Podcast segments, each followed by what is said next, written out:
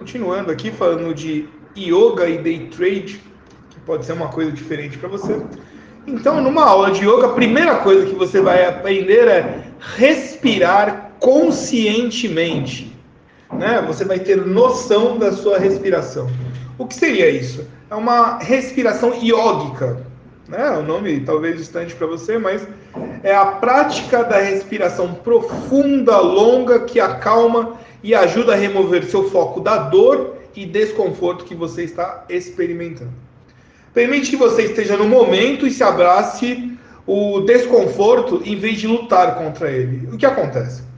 Ah, quem trabalha no mercado sabe que muitas das vezes a gente fica em posições desconfortáveis. Então você coloca um ativo ali, uma entrada de um ativo em X ponto, né, lá, e aquela posição às vezes não encontra, demora um tempo.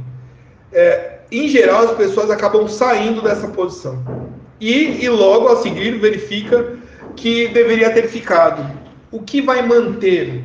Obviamente, após você determinar uma estratégia, você ter essa condição de estar no momento presente, quer dizer, você vai se manter naquele momento com a sua consciência, provavelmente será mais fácil suportar essa posição desconfortável. Eu vou continuar explicando, fique conosco.